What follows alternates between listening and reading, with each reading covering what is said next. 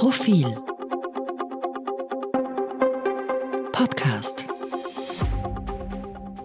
Sie hören den aktuellen Profil-Leitartikel, geschrieben und gelesen von Anna Thalhammer. Ab durch die Mitte. Die neue SPÖ-Spitze macht auch für alle anderen Parteien eine strategische Neuausrichtung notwendig. Auf die Position der Mitte will sich kaum jemand bewegen. Ihr Ruf wurde ruiniert. Medien versuchen wie Parteien zu verstehen, wie ihre Anhänger ticken. Sie werden analysiert und erforscht. Auch wir tun das und wissen darum von Ihnen, Sie lieben es, wenn wir ab und an auch gute Nachrichten verkünden. Nun gut, starten wir mit einer für die SPÖ. Sie hat in den letzten Tagen ihren absoluten Tiefpunkt erreicht. Das hat auch etwas Positives. Es kann jetzt eigentlich nur besser werden nach monatelangen Machtkämpfen, die mehr an Sandkastenrauferei als an edles Florettfechten erinnern, und einer Wahl, die jeder Schulsprecherwahl an Professionalität übertrifft, hat die Sozialdemokratie nun einen neuen Boss. Andreas Babler, der glücksvolle Bürgermeister aus Dreiskirchen. Der langjährige Hoffnungsträger der Linken hat es am Ende doch geschafft. Bablers Erbe ist schwer, die Partei eine Bruchbude. Wirtschaftlich, atmosphärisch und auch politisch hat man schwer abgebaut. Bablers erste und wichtigste Aufgabe wird sein, die Partei zu einen. Ein schwieriges Projekt, denn es lodern noch immer genug Brandherde persönlicher, meist männlicher Ego-Kränkungen, die einem Bruderzwist zwischen Landeshauptmann Michael Ludwig und Burgenlandchef Hans-Peter Doskozil entspringen. Neben großer Empathie für die Genossinnen wird dazu maßgeblich sein, wie links der Linke das Projekt Babler SPÖ aufsetzt.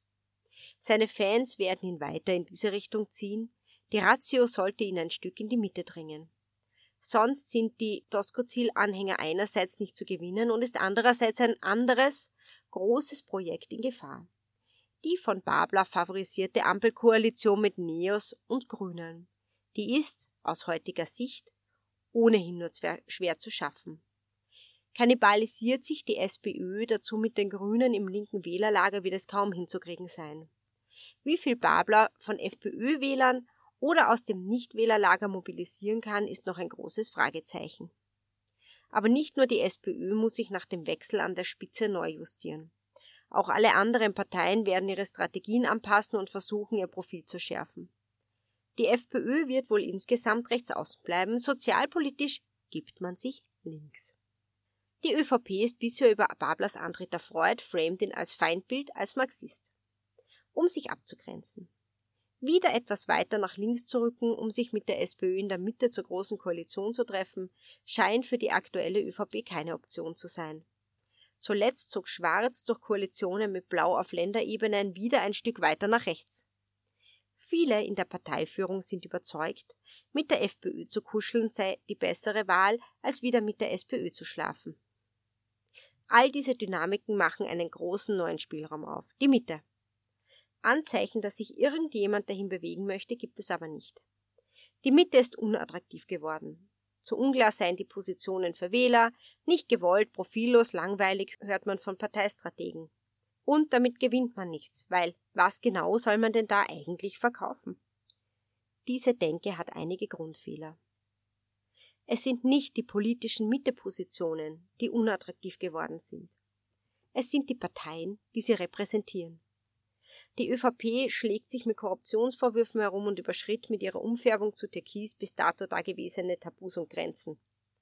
Das kann manchmal auch gut sein, wenn es um Erneuerung geht, oder aber auch zur Radikalisierung beitragen.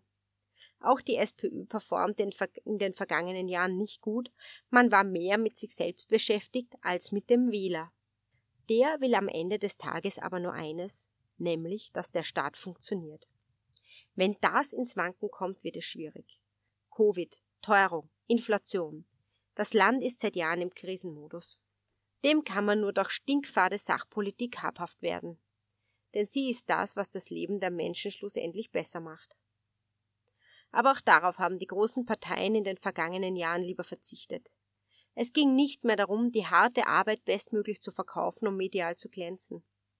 Es soll anders herumlaufen. Oft scheint es nur mehr darum zu gehen, welche Ankündigungspolitik es am besten in die nächste Boulevardschlagzeile schafft. Ob das dann überhaupt umsetzbar oder nicht, tut nur mehr wenig zur Sache. Das funktioniert für den einzelnen Politiker zwar kurzfristig gut, langfristig löst es aber keine Probleme. Dessen sollten sich alle Parteien wieder besinnen, wenn sie die Menschen wieder für sich begeistern wollen. Die Schlagzeilen übernehmen besser wir.